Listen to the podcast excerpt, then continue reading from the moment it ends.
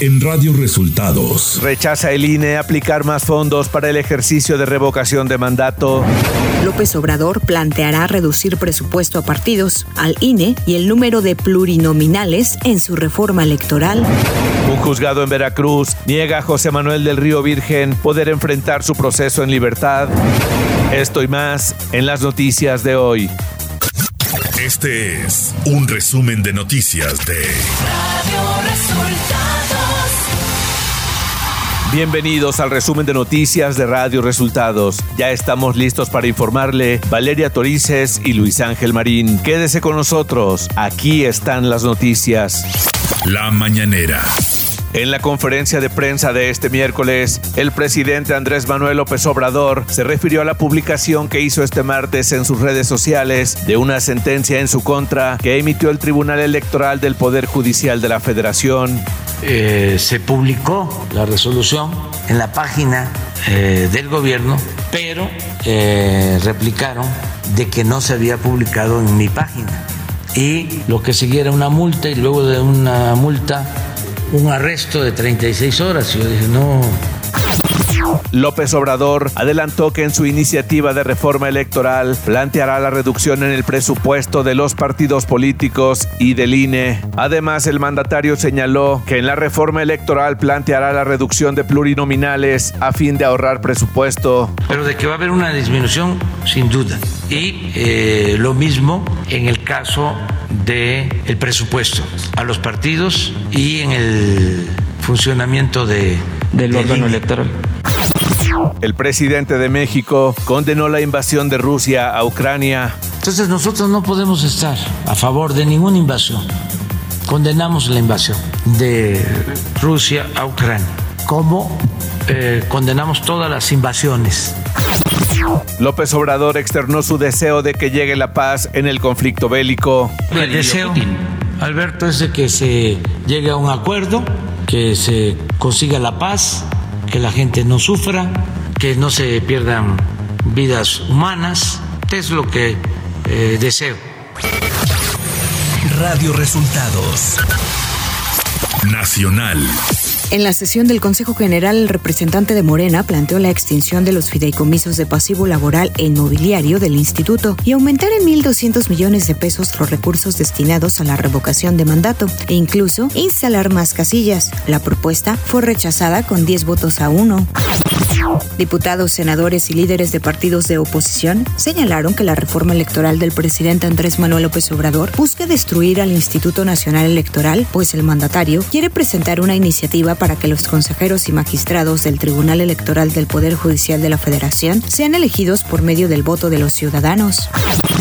Diputados del PAN, PRI y PRD que integran la coalición Va por México presentaron una acción de inconstitucionalidad ante la Suprema Corte de Justicia de la Nación contra el decreto de propaganda gubernamental que aprobaron los legisladores de Morena. Los diputados Jorge Romero Herrera del PAN, Rubén Moreira del PRI y Luis Espinosa Cházaro del PRD señalaron que el decreto impugnado incumple lo dispuesto por la Suprema Corte de Justicia de la Nación, pues en una acción de inconstitucionalidad se establecieron las reglas que debían seguirse en el actual proceso de revocación de mandato. Y tras las nuevas revelaciones en torno al caso Ayotzinapa, padres de los 43 normalistas desaparecidos demandaron investigar al ejército y la marina por sus responsabilidades en obstaculizar su acceso a la información y manipular pruebas. Mario González, uno de los padres de los 43, acusa que ya son tres años de esta administración y no hay respuestas y que al involucrar a los padres en el decreto presidencial mediante el que se creó la Comisión de la Verdad solo sirvió para que los secretarios de la Defensa Nacional y Marina se tomaran la foto con los familiares de los normalistas. La Cámara de Diputados aprobó la Ley General de Movilidad y Seguridad Vial que busca prevenir accidentes viales, ello por medio de disposiciones como establecer que aquellos conductores que estén bajo el influjo del alcohol se les retirará la licencia de conducir, será obligatorio un examen para obtener la licencia de conducir, habrá límites de velocidad y priorizará la movilidad de peatones y ciclistas. Economía. El Infonavit, Instituto del Fondo Nacional de la Vivienda para los Trabajadores, suspendió temporalmente la operación de las modalidades de crédito línea 4 Remodelavit e hipoteca verde para la adquisición de ecotecnologías o reparaciones en las viviendas para renovar los esquemas de financiamiento. En un comunicado, el Infonavit aseguró que la medida implementada a partir del pasado 19 de marzo no afectará a los acreditados y trabajadores que llevaron a cabo la solicitud de sus créditos antes de dicha fecha. Clima. El Frente Frío número 39 se desplazará sobre el noroeste del país e interaccionará con la corriente en chorro subtropical, ocasionando rachas de viento de fuertes a muy fuertes en entidades del norte y noroeste de México. Asimismo, la entrada de humedad del Océano Pacífico, Golfo de México y Mar Caribe propiciarán lluvias aisladas que se podrían acompañar de descargas eléctricas en zonas de Puebla, Chiapas, Oaxaca, Yucatán y Quintana Roo. Por otro lado, persistirá evento de surada con rachas de 50 a 60 kilómetros por hora en Veracruz, Tabasco, Oaxaca, Chiapas y la península de Yucatán. Ciudad de México. La Comisión Ambiental de la Megalópolis informó que se mantiene la fase 1 de contingencia ambiental atmosférica por ozono en la zona metropolitana del Valle de México. A través de un comunicado, la comisión detalló que la información del sistema de monitoreo atmosférico de la Ciudad de México indica que las condiciones meteorológicas continúan adversas para la dispersión de contaminantes. Información de los estados. El secretario de Gobierno de Michoacán, Carlos Torres Piña, informó que el cártel Los Correa es el responsable del ataque perpetrado en un palenque ubicado en la finca El Paraíso, en el municipio de Sinapecuaro, y que dejó un saldo de 20 muertos. Afirmó que el objetivo del atentado perpetrado la noche de este domingo era asesinar a un presunto líder del cártel Jalisco Nueva Generación que opera en esa zona. Este martes, el juzgado 17 de distrito en Veracruz desechó la solicitud de modificar la medida cautelar a José Manuel del Río Virgen, secretario técnico del Senado de la República, por lo que continuará en prisión mientras sigue el proceso en su contra. En el mismo tema, la Comisión Nacional de los Derechos Humanos dirigió una recomendación a la titular de la Fiscalía General del Estado de Veracruz, Verónica Hernández Guiadanz, por violación de las garantías de seguridad jurídica, libertad personal y acceso a la justicia de José Manuel del Río Virgen. La Comisión de los Derechos Humanos acreditó que del Río Virgen fue detenido de manera arbitraria y se hizo una imputación indebida de hechos en su contra, además de que se vulneraron sus derechos al debido proceso y a la debida diligencia, por lo que emitió una recomendación, la cual no fue aceptada por el gobernador de Veracruz, Cuitlagua García. La Comisión de Quejas y Denuncias del INE ordenó a la jefa de gobierno de la Ciudad de México y a 11 gobernadores de Morena retirar de sus redes sociales 48 mensajes considerados propaganda gubernamental y promoción personalizada, prohibido por la veda electoral asociada al proceso de revocación de mandato. Además, exhortó a los mandatarios estatales a ajustar en todo momento su conducta a la legislación y preservar la neutralidad.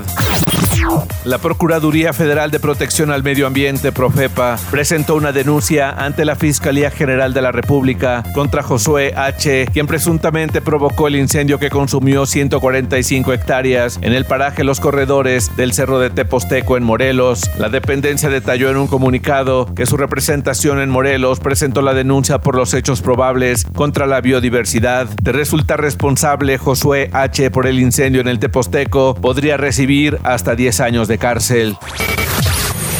Radio Resultados Internacional.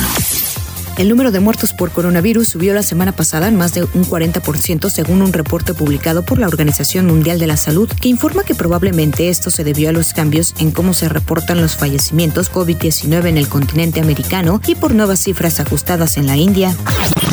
La subvariante BA.2 de Omicron, altamente contagiosa, es ahora la variante dominante en Estados Unidos y causa casi el 55% de todas las infecciones por COVID-19, según los Centros para el Control y la Prevención de Enfermedades. La mayor parte de los contagios se localiza en el noroeste del país, con más del 70% de todos los casos.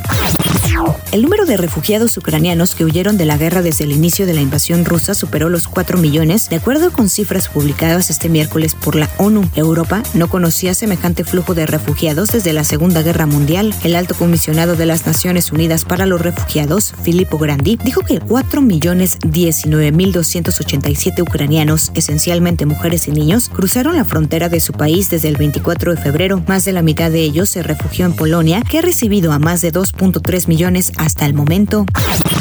El Banco Mundial ha suspendido cuatro proyectos por valor de 600 millones de dólares en Afganistán después de que el gobierno talibán restringiera el acceso a la educación para las niñas. La semana pasada, los talibanes ordenaron el cierre de las escuelas secundarias para todas las niñas en Afganistán. Apenas unas horas después de su reapertura, los funcionarios se negaron a dar una explicación para justificar la medida.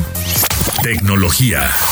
La compañía Meta presentó shortcuts o atajos para Facebook Messenger que buscan ayudar a aumentar la eficiencia de los mensajes, por lo que los usuarios con la aplicación de Android y iOS ya pueden hacer uso de estos atajos, entre los que se incluye que en un chat grupal se puede etiquetar a alguien en un mensaje al escribir arroba y el nombre del usuario, pero cuando se quiere llamar la atención de todos, se podrá escribir el atajo arroba y la palabra todos para que se incluya a todos los miembros del chat y en caso de no querer molestar con las notificaciones, se podrá elegir el modo silenciar. YouTube está preparando una nueva actualización para brindar más opciones a los consumidores, por lo que ahora estará, por lo que ahora estará incluyendo reacciones con emojis en los videos. Esta nueva forma permitirá indicar si un video le encantó a un usuario, así como también si un video le causó risa, usando los emojis correspondientes. Espectáculos. El vocalista de Coldplay, Chris Martin, reveló las presentaciones que tendrán en Ciudad de México como parte de su tour Music of the Spheres. Contarán con una sorpresa especial. De acuerdo a una entrevista para Imagen, reveló que podría interpretar algún tema de Juan Gabriel. No reveló cuál y aclaró que no será posible hacerlo en todas las fechas. En Ciudad de México se presentará en el Foro Sol los días 3, 4, 6 y 7 de abril. Aseguró que está muy nervioso por cantar en español. En una entrevista con Cinema Blend, el director Daniel Espinosa habló sobre Morbius y su relación con universos como el de Venom, película que también está relacionada con Spider-Man y que cada vez más nos da pistas de que podríamos ver a Eddie y a Peter en una misma película. Morbius vive en el mismo universo que Venom. Este es el universo del que vimos salir a Venom al final de Venom. Let there be carnage y regresar al final de Spider-Man, No Way Home, explicó. Pero eso no fue todo, ya que el director explicó que Michael Morbius también convive en el mismo universo con un Spider-Man, sin embargo, no reveló cuál. Deportes. La FIFA presentó el balón que rodará en el Mundial de Qatar 2022, que tiene por nombre Al Rigla, que significa el viaje. El esférico es principalmente blanco, incluye rayas cruzadas en azul y también tonos rojos y dorados, y estará disponible para su comercialización a partir del 12 de abril. Los dueños de los equipos de la NFL decidieron poner fin a la polémica regla del tiempo extra. Los propietarios de los Potros y las Águilas presentaron la propuesta de que en caso de haber un tiempo extra, hubiera por lo menos una oportunidad de ofensiva para cada uno de los equipos, poniendo fin a la regla que existía de que en caso de que el equipo que ganara el volado para recibir la primera ofensiva, si anotaba, se acababa el encuentro. Y hasta aquí las noticias en el resumen de Radio Resultados. Hemos informado para ustedes Valeria Torices y Luis Ángel Marín. Radio